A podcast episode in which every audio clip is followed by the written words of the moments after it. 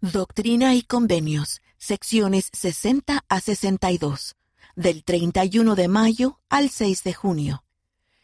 Emily Richards tenía algo que decir.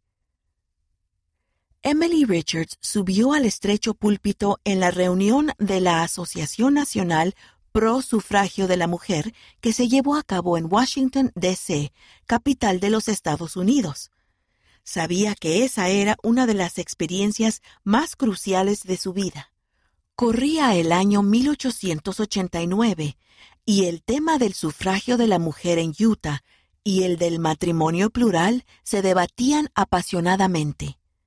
Aunque Emily estaba nerviosa, sentía que estaba preparada para tomar la palabra a favor de su hogar, su género y su religión.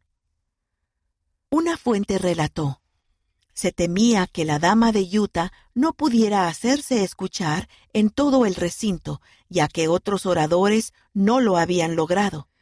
Pero para sorpresa y deleite de todos, los claros tonos de su voz penetraron hasta los recovecos más remotos del edificio, y su discurso fue un verdadero triunfo.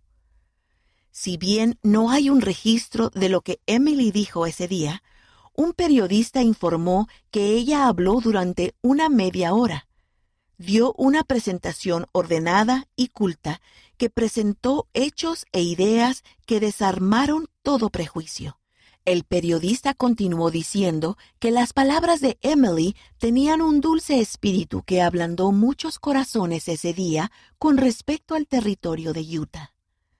Sin embargo, Emily no siempre fue una oradora talentosa ella recordaba que Eliza R. Snow, que entonces era la presidenta general de la Sociedad de Socorro, le había dado algunos consejos.